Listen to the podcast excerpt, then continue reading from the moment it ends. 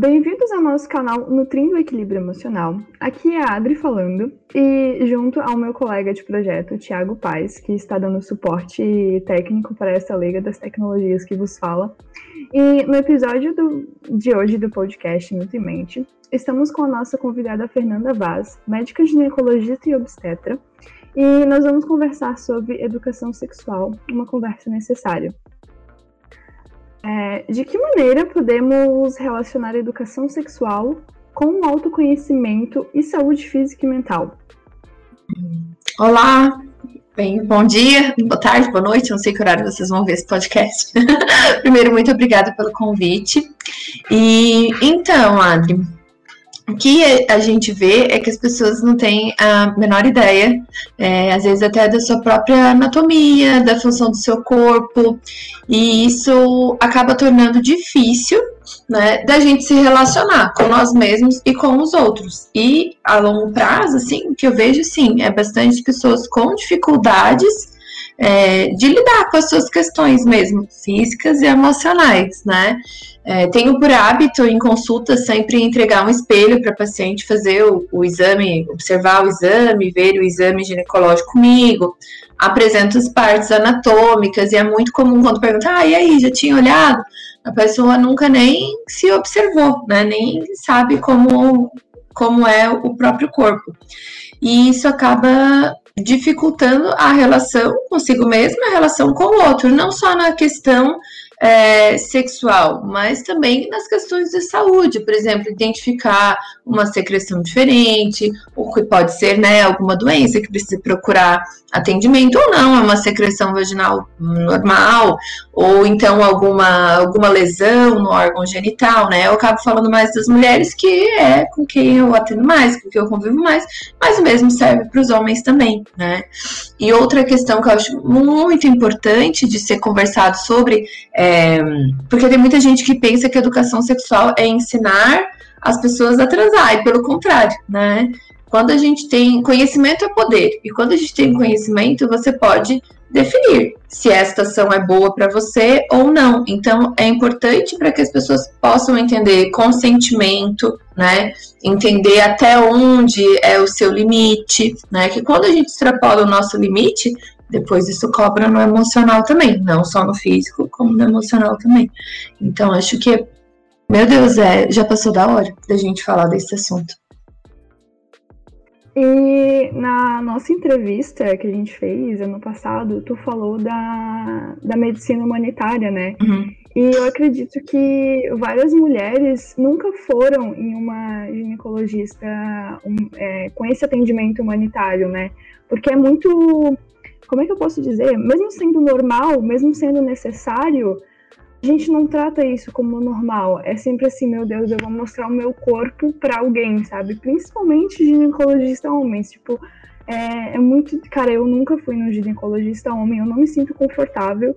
E isso é uma coisa que precisa ser tratada também, né? Tipo, esse, essa questão de ser tudo padronizado, assim, tipo assim, você vai lá, ele vê se tá tudo certo e você vai embora. E é isso, sabe? Tipo, é isso muito que, tipo, eu vejo que aconteceu já comigo e depois que a gente teve a nossa entrevista, eu fiquei pensando, putz, poderia ter sido diferente, sabe? Se eu tivesse é, conversado mais com, com a minha ginecologista e, e é isso mesmo, sabe? Tipo, de não de não se conhecer e acabar, tipo, só aceitando aquilo e é isso, sabe?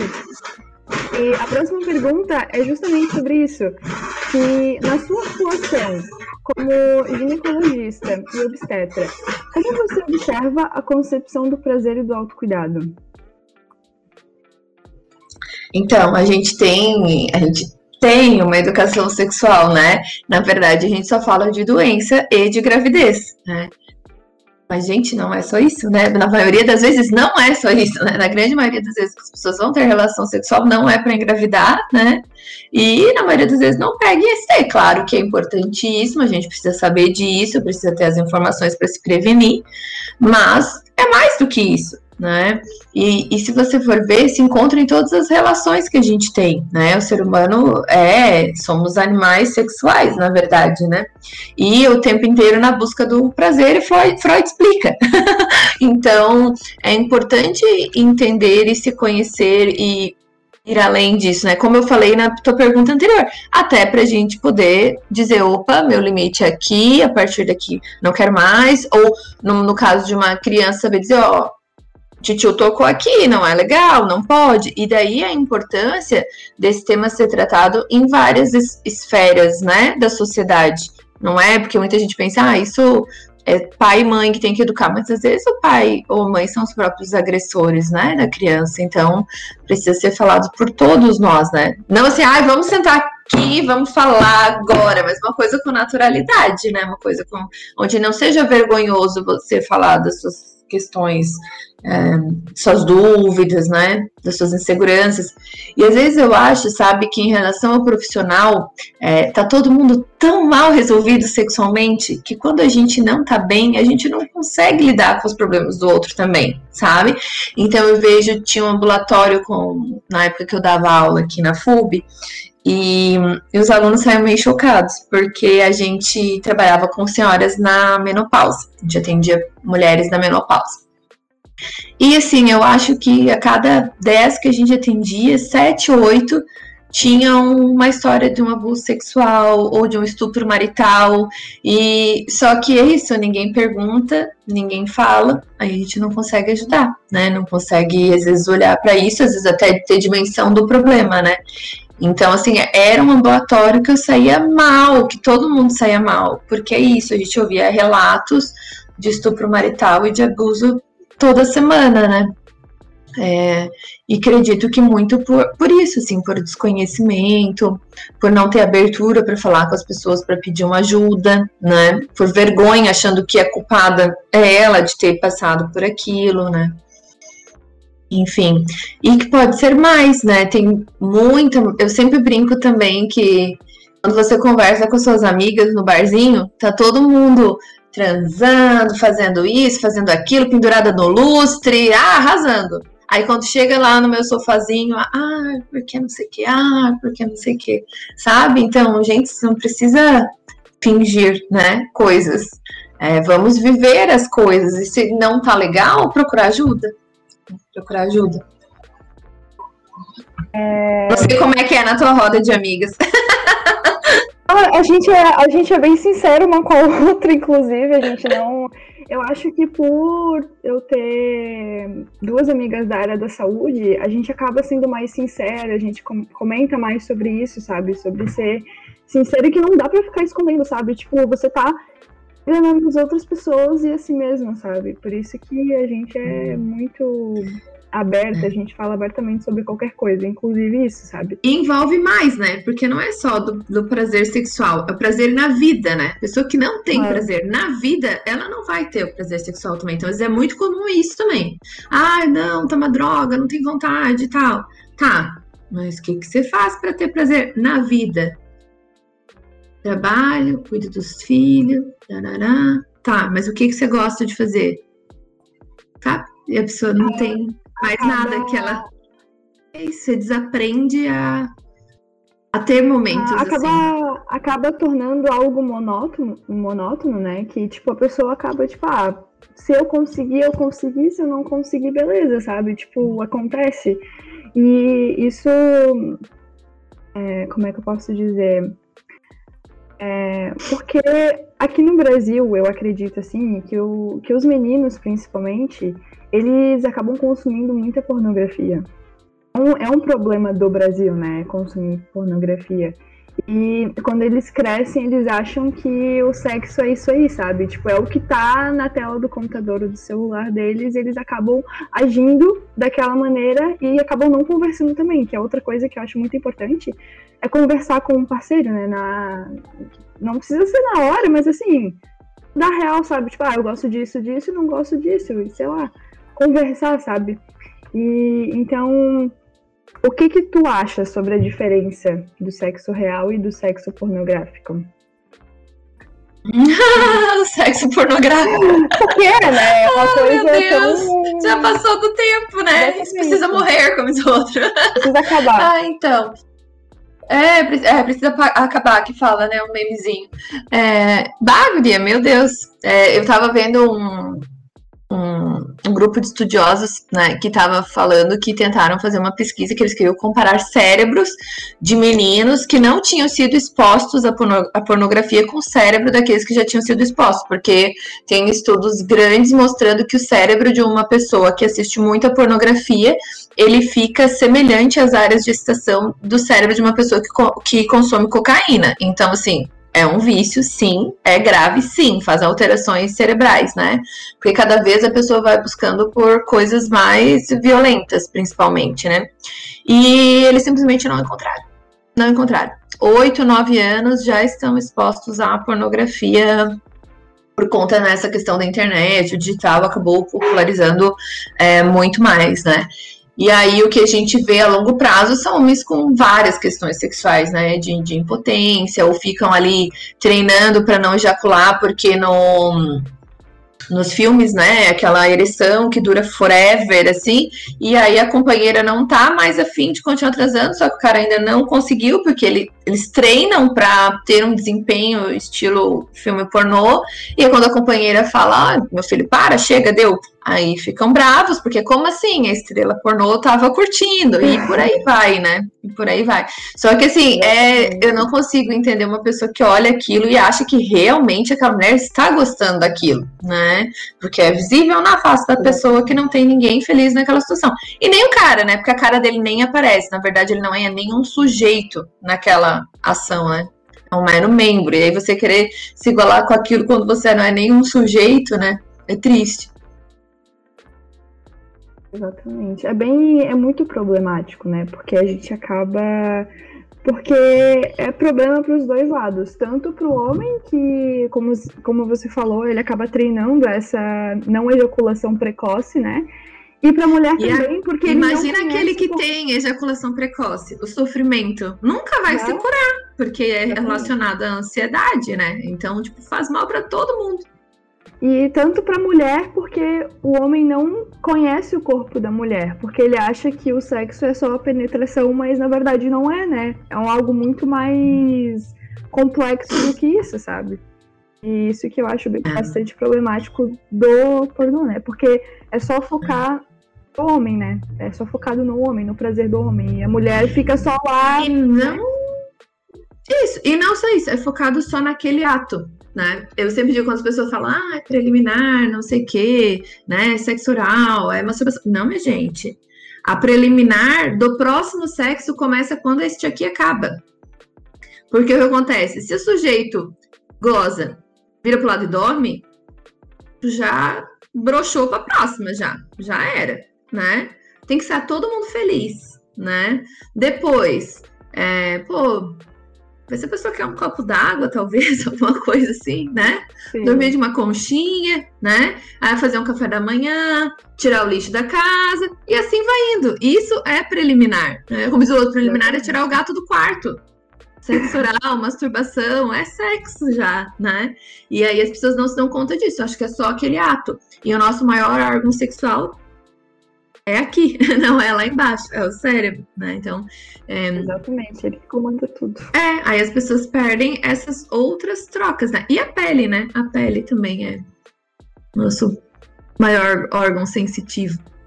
Transar com o corpo inteiro, né? Não só com o genital. E o que o pornô ensina é só isso, né? Porque a pessoa tem é que ter. Genital, né? Não... Tem que ter um, um crescente de excitação para a coisa acontecer, né? E o, o pornô é só o ato. Aquilo. Si, né? Uhum. Ah, não, não, não explorar o corpo inteiro, né? Uhum. Porque. E nem as outras possibilidades, né? Exatamente. E mudando um pouquinho o assunto, vamos para uns assuntos mais polêmicos. Mais polêmicos. Ai, meu Deus, mais polêmicos. mais polêmicos que, que, o, que a pornografia. É, aproximadamente 5,5 milhões de brasileiros é, não têm o nome do pai no registro de nascimento. E uma a cada, a cada quatro mulheres até os 40 anos já se, já se submeteu a um aborto clandestino no Brasil. Como você analisa essa realidade?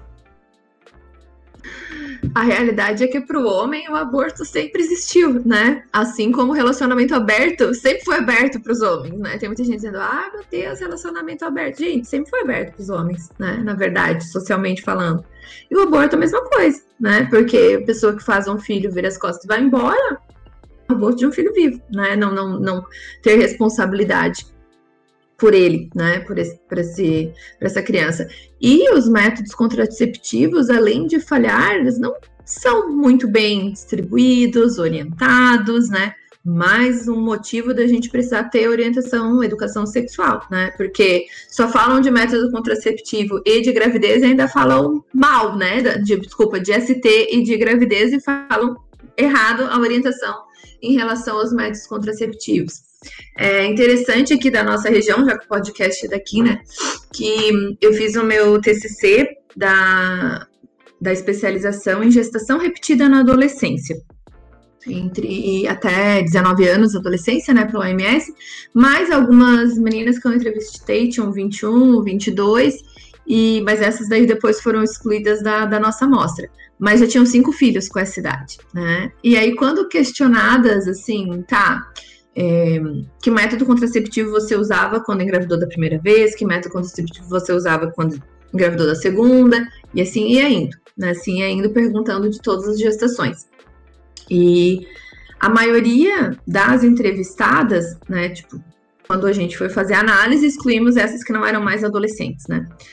No mundo, na verdade, é a pílula anticoncepcional, seguida pelos injetáveis, é, seguidos não tenho certeza agora se era o DIU ou se era um implante, que tem alguns países que utilizam o implante também. Enfim, mas era a primeira era o, a pílula. Ah, não, a terceira era a camisinha. A primeira era a pílula, segundo injetável, terceiro camisinha. E aqui na nossa amostra, primeiro método contraceptivo mais utilizado pelas adolescentes era o coito interrompido. Então, assim, cadê a orientação? né? Cadê a eficácia disso, né? Como é que como é que a gente vai lidar com o adolescente, como eu brinco, às vezes ainda nem aprendeu a limpar o próprio bumbumzinho saber fazer o coito interrompido, né? Isso é um método contraceptivo para um casal que se engravidar tá tudo certo, né? Numa vida estável, não para adolescente, né? Tem coisas seguras, né? Com pouca interferência no, no, no, desenvolvimento que podem ser utilizadas, né? Então aí o segundo mais utilizado por eles era a camisinha e o terceiro era o contraceptivo. E aí, se a gente for ver a taxa de falha de cada método, eu vou até fazer questão de abrir aqui a minha tabela da taxa de falha dos métodos para te dizer, sem erro, né? Deixa eu te dizer. A última. A gente precisa, a gente precisa falar sobre o coito interrompido, né? Que todo mundo. Todo mundo não, mas. É, acha que aconteceu uma vez, não deu nada, então vamos continuar fazendo porque vai dar certo toda a vida. E é. nessa, uma vez nessa acaba acontecendo a gravidez. E assim, né? IST também, é, né? Principalmente. IST, gravidez, enfim, né? E muitas vezes atrapalha o prazer do casal, porque daí fica ali preocupado com isso e em vez de poder relaxar e aproveitar, é. né? Tem muita até essa questão da diminuição de libido, que às vezes tem alguns estudos que fazem método contraceptivo, na verdade, eles não chegam num consenso, porque muita gente começa a ter uma libido melhor ao saber que está protegida de uma gravidez. Né? Então, não existe assim ainda uma definição concreta sobre isso, por causa desse motivo, que às vezes essa preocupação com a gravidez faz a mulher não ter vontade de, de ter relação. Bom, mas como eu estava dizendo, ó, uma pessoa que pratica o coito interrompido, a cada 100 mulheres que utilizam coito interrompido como método contraceptivo, 22 a cada 100 por ano vão engravidar, tá? É, em relação à pílula, 9 em cada 100. Em relação às injeções, 6 a cada 100. O DIU de cobre, que está aí disponível no SUS, que mulheres virgens pode usar, que é um, um tabu também, que não aumenta infecção, que não tem nada de hormônio. Ele é tão seguro quanto uma laqueadura. Oito em cada mil mulheres por ano vão engravidar. Uma laqueadura é cinco em cada mil. né? Só que é um método irreversível, então acaba ficando para aquelas pessoas que não querem, né, definitivamente mais ter filhos. Né? Então, ah. hoje o que a gente tem de mais seguro é um implante que usa subcutâneo, que é 5 em cada 10 mil, né? Mas, poxa, 8 em cada mil e 22 em cada 100 é uma grande diferença, né? Do coito interrompido. Então, então esse tipo de orientação também precisa ser dado, né? É, e tipo, eu lembro que quando eu tive educação sexual na escola, foi antes da vacina do HPV. E, tipo assim, ó, não falaram sobre. Eu lembro, né? A gente, eu acho que eu tava na 13 anos, quinta série, sexta série. E eu lembro, porque eu realmente gostava muito do assunto. Eu sempre gostei muito da área da saúde. E, tipo, não falaram é, o que que. O que que o que, que causaria se a gente não tomasse a vacina. E não falaram também sobre as ISTs de, de modo geral, sabe? Foi tipo assim, ó, use camisinha, tome, tome a pílula, porque não falaram de, outro, de outros métodos, tome a pílula e é isso. E se vacine porque não dá câncer de, de colo de útero. Foi isso, sabe? Tipo, foi muito, muito, muito pobre a educação sexual na escola que eu tive. Então, e nisso, tu pensa que várias meninas no Brasil esse tipo de educação, mesma coisa que eu, e às vezes nem presta atenção, ou coisas do gênero, sabe? E nisso que acaba dando tanta gravidez na adolescência, né? E é, e é, tudo baseado no medo, né? Se tu engravidar, vai ser expulsa de casa, se tu engravidar, tu, tu não vai mais poder estudar, se tu engravidar, tu... Não, não é é sobre isso também, mas não é no medo que as pessoas tomam as suas decisões, né? Exatamente. Não é no medo que as pessoas tomam as decisões. E ali que tu falou do HPV, eu vou te dizer, tem mulher adulta que vai consultar e que às vezes eu pergunto, o preventivo tá em dia, elas pensam que o ultrassom substitui o preventivo. São coisas totalmente diferentes, totalmente, né? As pessoas não sabem nem para que serve o preventivo, às vezes vão lá todo ano fazer, mas nem sabe o que está fazendo. Né? A gente precisa tomar conta da nossa vida, né? Não só botar a responsabilidade da nossa vida na mão dos outros. Estamos vivendo ou apenas existindo também, ó. Hoje eu tô memezenta, né? De meme, né? Tem esse meme também, né? Pô, vamos viver, não dá pra só existir, deixar na mão dos outros, deixar a vida levar, né? É importante a gente é. entender esses processos do corpo. E outra coisa que eu acho interessante, que é sempre falado como evitar a gravidez, né? Importantíssima na adolescência e tal. Mas, quando a mulher engravida, o casal engravida, o homem também, é, ficam totalmente perdidos. Não fazem ideia do que é uma gravidez, não tem a mínima noção. Parece que assim, ó, abre uma janela de um outro mundo aqui do lado que a pessoa vai ter que lidar, tipo, em nove meses e resolver aquilo, né? Ah, tudo, tudo, tudo, tudo, tudo acham que vai perder o bebê, tudo acham que tá normal, anormal, tudo acham. E daí eu digo assim, vocês vão me odiar, mas a maioria das vezes vocês vão reclamar de alguma coisa, vou dizer é normal, porque é normal, né? É, vai ficar tonta, vai enjoar, vai acelerar o coração, vai sangrar o nariz, vai ter dor nas pernas, vai ter dor nos punhos, vai ter dor na bacia, vai ter um pouquinho de sangramento, vai, sabe? Então, assim, uhum. É muita coisa que o corpo sofre modificações e que a pessoa não faz nem ideia do que vai acontecer. Pode ser que não aconteça, pode ser. Mas se acontecer, é interessante você saber, né? Então você fica ali nove meses naquela cidade. Vou perder meu bebê, tem coisa errada, tem não sei o quê. Pensa que, que desespero isso, né? o casal, os dois também, né? E depois que nasce a criança, o que, que eu faço com esse ser humano aqui, né? Alguém pega, pelo amor de Deus, né? E cada vez os casais tendo menos filhos, porque acho que antigamente o mais velho ajudava a cuidar do mais novo, daí aprendendo, mas hoje tem gente que é filho único, que nunca viu um bebê, né? Temos que pensar sobre isso também, né? Porque aí você chega lá, na hora de ter um bebê, você tem que se haver com toda essa informação nova também. E, fora que é difícil também, né, no, no país atual que a gente está vivendo, é bem difícil, né, criar uma criança com tanta criminalidade, com tantos perigos que a gente, que a gente está sujeito, né. Tipo, eu realmente tenho medo de, de colocar uma criança no mundo para sofrer nos próximos anos com o aquecimento global e vários outros fatores externos, né, porque a gente não tem controle sobre isso. Bem complexo. E falando ainda mais um pouquinho sobre educação sexual, No Brasil, estima-se que 23% das meninas entre 15 e 17 anos não têm condições financeiras de adquirir, de adquirir produtos seguros para usar durante a menstruação. E numa, numa sociedade utópica, que eu imagino, né, seria de grande importância que as unidades de saúde distribuíssem também os absorventes para essas meninas, entende?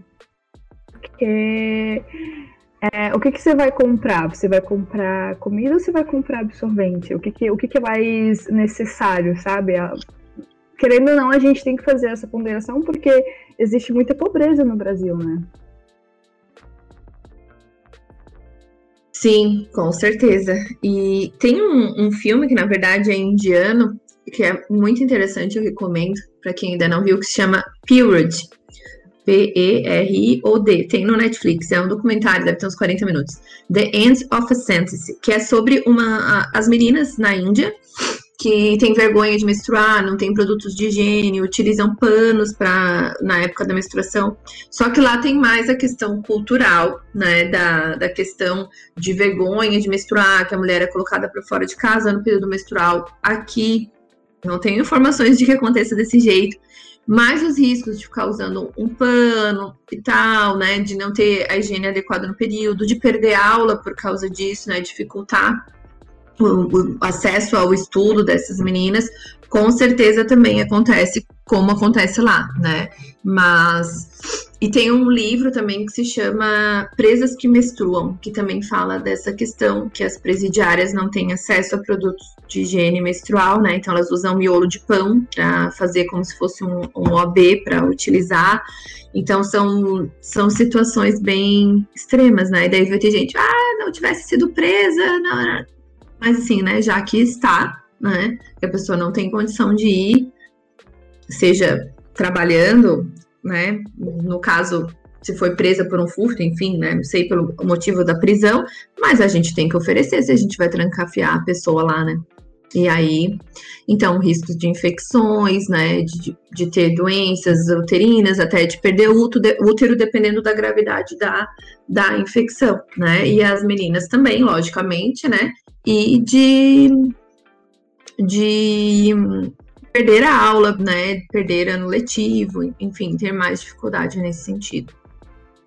É que considerando que na nossa Constituição tá que direito é uma saúde de todos e um dever do Estado, é uhum. muito, é muito deficiente isso ainda, né? De acesso à saúde para todo mundo, né? Uhum. Principalmente nessa questão. E principalmente para mulher, né? Porque a gente sabe, mulher sabe que no Brasil mulher sofre e é isso, sabe? É bem difícil. E... Por isso a gente precisa ocupar os cargos, aceitar as oportunidades, botar a cara no sol Exatamente. mesmo. né? Porque senão não temos representatividade. Exatamente. E aí ninguém vai pensar nos nossos problemas, né? É porque um país dominado de, por homens não pensa em mulheres, né? Só pensam neles mesmos. E Sim, pensa... mas é, é, é até natural isso, se você for pensar, né? É natural a gente é, se haver mais com as nossas questões do que com a dos outros. Né? Mas a gente pode se colocar no lugar, ter empatia e tentar auxiliar, mas nunca vai ser a mesma coisa do que ter um representante né, que viva a mesma situação que tu. E mesmo as mulheres que a gente elege, a gente precisa pensar muito bem. Porque tem aquelas que não vão se haver com as questões de todas as mulheres. Porque assim, ó, é, como a gente está falando aqui, a gente teve essa preocupação de pensar nessas mulheres da, da pobreza menstrual, enfim. Mas tem mulheres que nunca nem vão imaginar que isso acontece, que nunca nem vão. Não passa pela cabeça delas que alguém não tem acesso ao absorvente, né? Então a gente também precisa pensar em quem a gente elege nesse sentido. Não adianta só ser mulher. Tem que ser uma mulher que entenda os problemas das mulheres semelhantes a elas, mas de todas as mulheres, né? Exatamente. E tocando nesse assunto, né, de homens, é, o que a cultura do patriarcado e da heteronormatividade tem a ver com a misoginia, LGBTfobia e a violência sexual? Lembrando que o Brasil é o país que mais mata pessoas trans e, ao mesmo tempo, é o país que mais consome pornografia com pessoas trans. Então, né? Não tem consenso, né? Não tem consenso, né, entre as, entre as informações. Não tem. Não tem. É, como eu falei, né, as pessoas estão muito mal resolvidas, né? Muito mal resolvidas com elas mesmas. E aí direcionam seus ódios assim, ao que é diferente, né? Mas quando surge né, essa, essa divisão do, dos poderes entre os sexos, acaba que com o passar do tempo, tudo que vem de mulher é ruim, é feio. Então, ter emoções é feio, dialogar é feio, são características que acabam sendo mais femininas, né? Chorar é feio. Então, é, tudo que é de mulher é ruim, né? Então, temos vergonha de menstruar, muitas mulheres com vergonha da, da sua vulva, né? E simplesmente não existe uma igual a outra, é isso. Lidem com isso, é igual ao nariz, né? Eu até brinco, o dia que inventarem uma cirurgia para desenrugar saco, talvez eu pense em aceitar né, cirurgias estéticas como estão sendo feitas no Brasil, né? E genitais, né? Que é o país que mais tem feito cirurgias de estética vaginal nos últimos três anos, se eu não me engano. E, e aí tem os homens que às vezes, né, homossexuais que têm características mais afeminadas e acabam sofrendo né, essa mesma discriminação, né, como se você não pode ser você, né, tem que seguir aquele padrão único, não, de homem, macho, viril, forte, que bate em todo mundo e por aí vai, né, aquela não chora. Não chora. Uhum. E tudo na base da força, né? Não demonstra sentimentos. Então, assim, mais uma coisa que tem que acabar. o patriarcado tem que acabar, né? Mas acredito que o que a gente está vendo são os últimos suspiros deles, tá? Eu tenho esperança, porque essa onda na pandemia que veio de violência contra as mulheres, eu acho que mostra um pouco disso também, né? Que, que a, a reação acaba sendo violenta e esse aumento da violência acho que tem a ver com essa questão de estar perdendo a força, sabe? É, acredito, tem que ter esperança, senão a gente desiste, né? Exatamente. E semestre passado eu fiz um trabalho sobre, sobre mulheres trans em Santa Maria, Rio Grande. E, tipo, eu nunca tinha é, lido algo na perspectiva e eu fiquei muito abismada, porque elas não saem durante o dia, elas não. É, elas não frequentam mercados, farmácias, elas não fazem nada. Tudo que elas querem de fora, elas pedem. E muitas. É, tipo, é muito comum você chegar machucada em casa. E geralmente elas moram com várias outras mulheres trans porque elas se unem, né? Se, se ajudam, ajudam umas às outras. E, cara, é realmente muito difícil. Tipo, nunca, nunca tinha percebido, nunca me toquei o quanto é difícil também ser diferente, né? Porque numa sociedade como a nossa, qualquer coisa fora do A e do B é diferente, mas eu não considero isso, tá? Só, pra, só deixando claro que, tipo, eu super entendo, né? E... Em Adri, sabia que a expectativa de vida de uma pessoa trans é 35 ah, anos, né? E falou Eu, se fosse trans, já, Esse texto já tava indo, também. já. E que muitas mulheres trans, elas saem do, da religião, do catolicismo, das religiões, para ir para Ubanda, que lá elas são, são aceitas por quem elas são, não pela uhum. carcaça delas, entende? Tipo, pelo corpo que elas habitam, e sim pelo espiritual. E. Cara, foi um choque de realidade. Eu ainda fico abismada, assim, quando eu paro pra pensar nesse trabalho, porque foi um trabalho muito bonito de se fazer. Tipo, a gente gostou muito de fazer. E foi realmente difícil, nossa, muito complicado, né? E tem toda a dificuldade de acesso também, né? Elas injetam silicone industrial, tem complicações é. gravíssimas é, de saúde por conta disso. Como falou, não consegue frequentar um supermercado, um restaurante, né? Pois tem medo, né? Medo de da violência sempre, né? Muitas acabam é, não conseguem estudar, são colocados para fora de casa muito cedo, né? Tem, tem as maioria das famílias não não aceitam, não apoiam, enfim, né? E aí acaba que não consegue estudar, acabam indo para o mundo da prostituição, das drogas e por aí vai. Então tem muita gente que diz que essa questão assim, de ser homossexual, ser trans, enfim, é, é sem vergonhice, não sei o quê. Pô, será ou será que essa pessoa foi o que sobrou para ela dentro da nossa sociedade tão uh, racista, assim, né? Tão é, é difícil, é bem difícil. Não, também não tenho dificuldades até para imaginar o quão difícil deve, deve ser a vida, né? E, e não só das trans, da comunidade LGBT como um todo, né?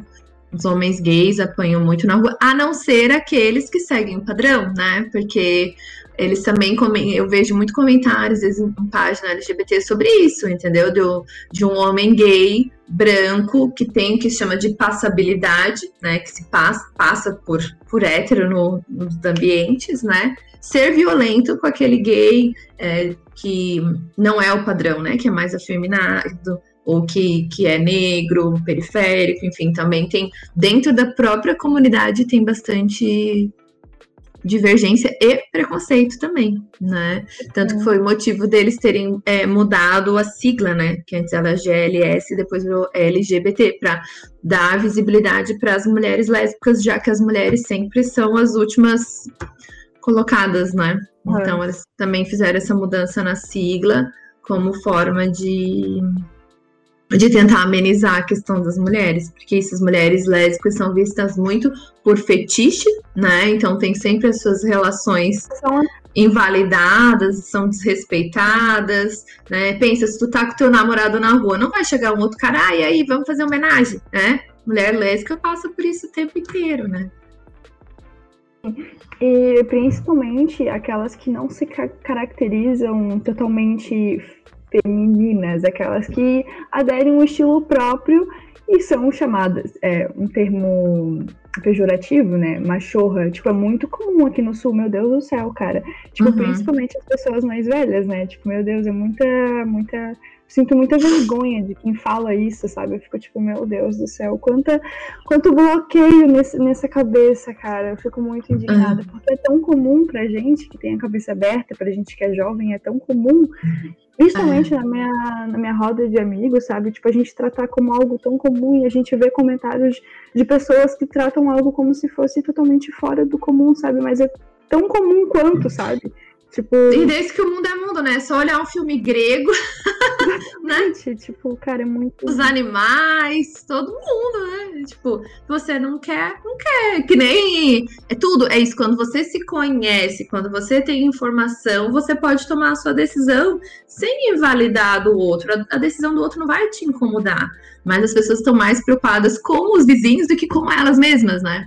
Então é muito visível, assim, que a pessoa é infeliz, né? Ela é infeliz, ela não, não se conhece, não a pessoa que está vivendo aquilo que ela quer ver, a outra que está falando mal, né? Deveria procurar ajuda, na verdade. Porque você se preocupar mais com o que o vizinho está fazendo do que com a sua própria vida, que infelicidade, né? Sei, essa é a minha opinião. Já que vocês falaram que era para dar a minha opinião, não era só científico, né? minha opinião também. Justo, justo. Então tá. Mas é porque é uma conversa, né? A gente tem que falar mesmo o que a gente uhum. acha, e é isso, né?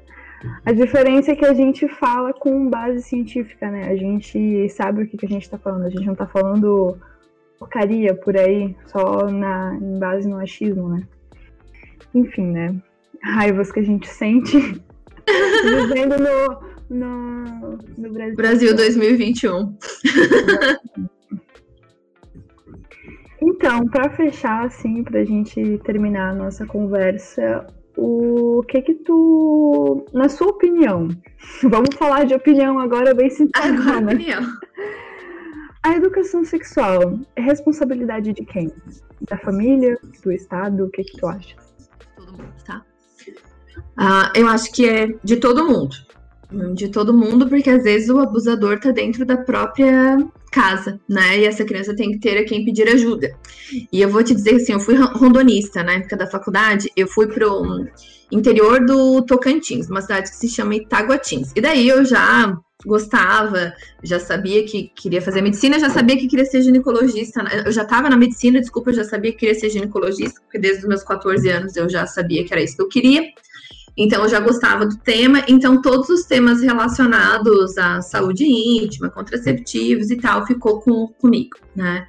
E quando a gente voltou, quando meu grupo, o grupo da minha faculdade voltou para a nossa região, a gente começou a ir nas escolas com alguns temas, né? A gente disse, não, não vamos ficar por aí, né? Porque a gente vai, fica um mês lá nessa cidade, no interior, uma cidade, né, carente, é, com outro grupo de outro lugar do, do Brasil, se encontrou com um grupo do, do Nordeste, que daí tinha outros temas para tratar. Meu grupo era o grupo da saúde, deles era mais da agricultura, que deles fizeram mais a parte do interior. E aí este voltou e disse: não, vamos, vamos mudar a transformar a realidade aqui também, né? Então vamos nas escolas, aí a gente combinou com algumas escolas e a gente foi. Daí um colega meu, que era da área do direito, falava sobre aposentadoria, pensão, da educação física, fazia umas atividades, eu falei disso, a menina da, da enfermagem falou também sobre parte de escovar os dentes, lá lá. Então cada um tinha o seu tema. E aí eu fui no, no meu tema é, falar, e no final veio uma, uma menina com um batom e me pediu para passar, sentou no colo e pediu para passar batom nela. E aí até tem a foto saindo no jornal que tinha um fotógrafo lá da cidade no dia. E deu passando assim, né, nela o batonzinho que ela pediu. E aí depois ela contou que o pai fazia isso, isso, aquilo, aquilo. Daí eu fiquei assim, meu Deus, agora o que que eu faço, né? Aí chamei a minha professora, porque tinha um professor e orientador do grupo, e aí ela chamou assistente social. Então, assim, pensa se a gente não tivesse ido lá, sabe? Essa menina talvez nunca recebesse ajuda, né? Então, aquilo foi uma coisa que me tocou bastante, assim, né? Então, é isso. Te, todo mundo precisa falar disso. Precisa, sim, ser falado na escola, na TV, e em casa, porque às vezes, né, não tô dizendo que todo pai é abusador, lógico, né, mas é que pode ser, então essa pessoa tem que ter informação de outro lugar e não só aquela que vem de casa, né, para que ela tenha é, onde pedir ajuda. E tem um livro que eu também vou indicar para vocês, que foi um livro que me abriu muito a cabeça para essas questões de abuso sexual também, que se chama do, eu sempre indico ele, do que falamos, do que estamos falando quando falamos de estupro. Né? Então, ela traz várias perspectivas sobre o tema. E é muito legal para a gente entender de onde começa tudo isso e algumas, algumas ferramentas que, enquanto sociedade, a gente pode adotar para poder lidar com essa questão que, meu Deus, 2021, né? E as pessoas. Eu não lembro agora o dado exato, mas ela traz ali quantas mulheres são mulheres e, e, meninos, né? Só que meninos é muito menos notificado, né? Porque até nisso o machismo impacta, né? Porque eu acredito que tem muito mais do que é notificado de meninos, homens também sofrendo estupro e meninos sofrendo abuso sexual, do que a gente tem notificado, porque, né, homem não pode reclamar, e aí vão achar que eu sou gay, que feio, então a gente tem uma subnotificação nesse sentido, né? Muitas vezes na questão masculina é uma tia, uma amiga da família que, que tipo, ah, vamos lá, tia cuida, e acaba uhum. acontecendo, porque não é falado. Cara, a gente nunca. Eu falo da minha. Peraí, que eu posso Mas mesmo nos casos masculinos, a maioria dos abusadores são homens também. Mulheres abusadoras é mais raro. Mas também tem, né? Mas uma babá, e daí o menino pensa, ai, como é que eu vou dizer que eu não gostei que a mulher mostrou o peito para mim? Sim, sim, você é uma criança, você se sentiu desconfortável com isso, é um abuso, né? Sim. E... Sorry, cortei teu raciocínio. Ah, cortou meu raciocínio, mas não, tranquila. Porque ela... Não, é que tava passando um caminhão, eu fiquei tipo, putz, vai, vai, vai sair no áudio o caminhão. E agora eu esqueci totalmente o que eu ia falar, mas tranquilo. É... Tu tava falando dos meninos. Isso, de eu ia chegar na parte dos homens também, né? Que muitas vezes acontece e que duas pessoas já de duas pessoas que eu conheço já relataram tipo assim, cara, meu primo ele não tá deixando mais a gente limpar a região do, do pênis ali e a gente acha que o pai dele tá abusando ele. Então, tipo assim, imagina você ouvir isso. O que, que você vai proceder? Porque é uma criança pequena. É, dois anos, sabe? Tipo, como é que se procede? Como é que você vai acusar um pai, sabe? Como é que você vai fazer isso? Isso que eu acho muito, muito é, complexo, sabe, de lidar. E outra coisa que eu ia falar também é que na, quando eu tive educação sexual, eu já falei que foi bem pobre minha educação sexual, né? Mas eu também senti falta disso, de orientar, tipo assim, ó, onde que uma pessoa estranha pode me tocar? Ah, na cabeça, no ombro. E quando ela começa a descer, o que que eu faço? Eu falo que não, eu começo a gritar? O que que eu faço? Eu chamo alguém, sabe? Tipo, o que que a gente faz numa situação dessa?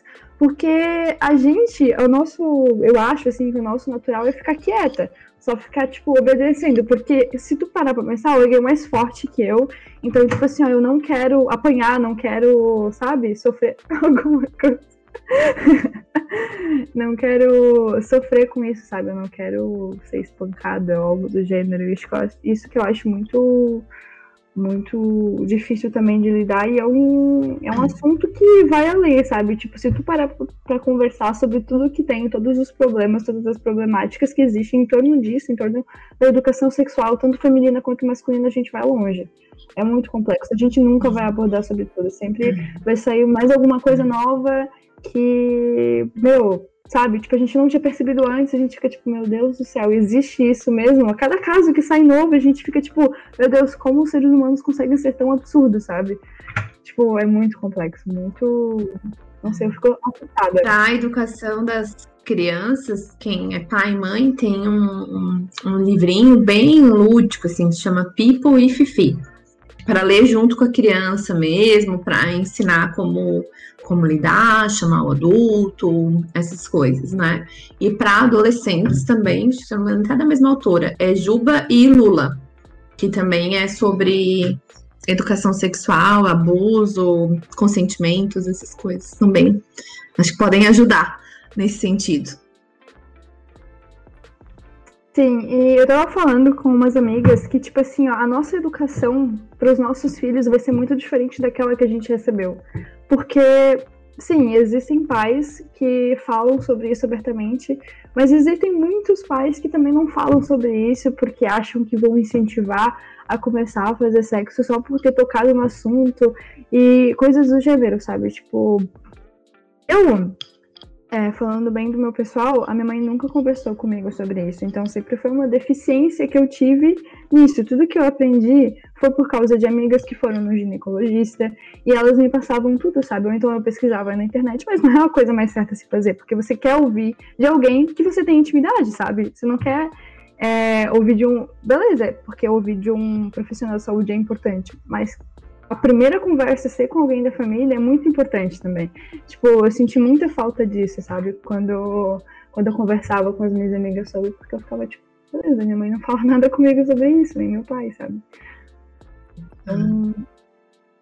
De alguém de confiança, né? É, Nem que seja para dizer, tá bom, vou te levar então no médico para você conversar, ah. né? Nem que seja para isso, assim, se a pessoa não, não quer conversar, né? Mas, ah, não, tá bem, é, isso acontece, eu vou te levar para conversar. Já é alguma coisa, né? Eu fui bem diferente, a minha família bem aberta, assim.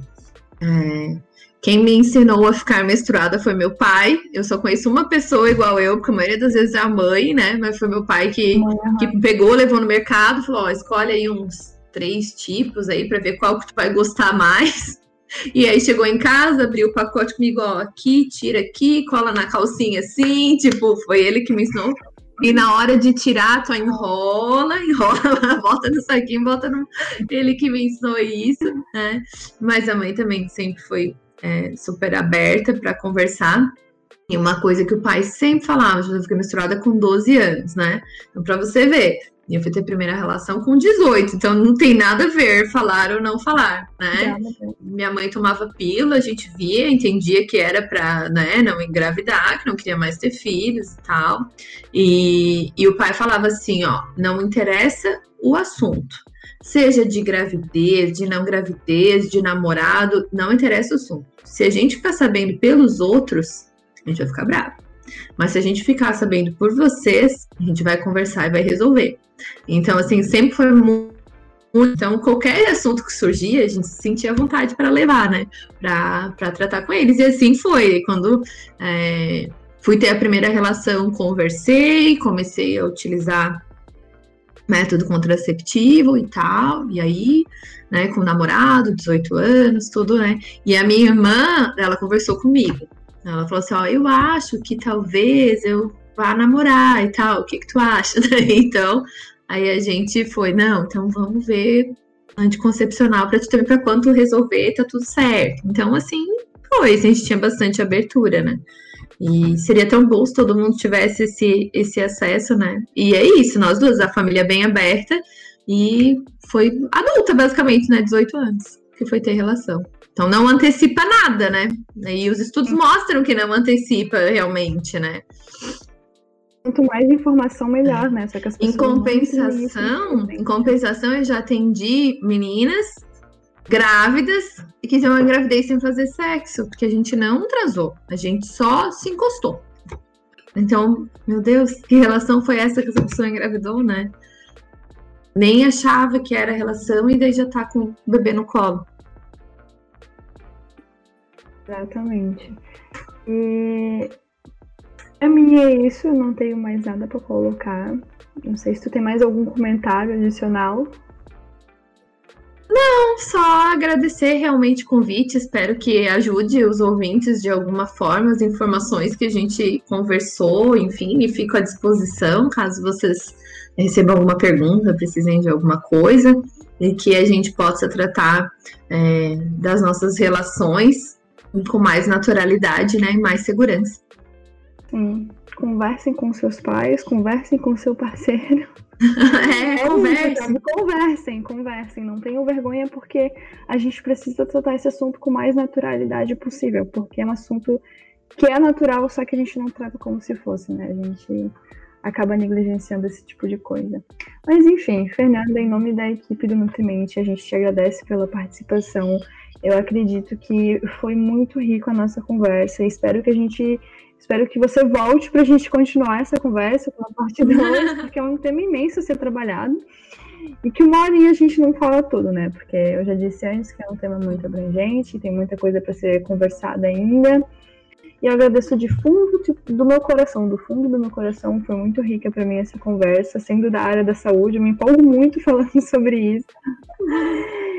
E muito obrigada a todo mundo que assistiu e aguardem o nosso próximo episódio. Até mais. Tchau. Tchau, tchau.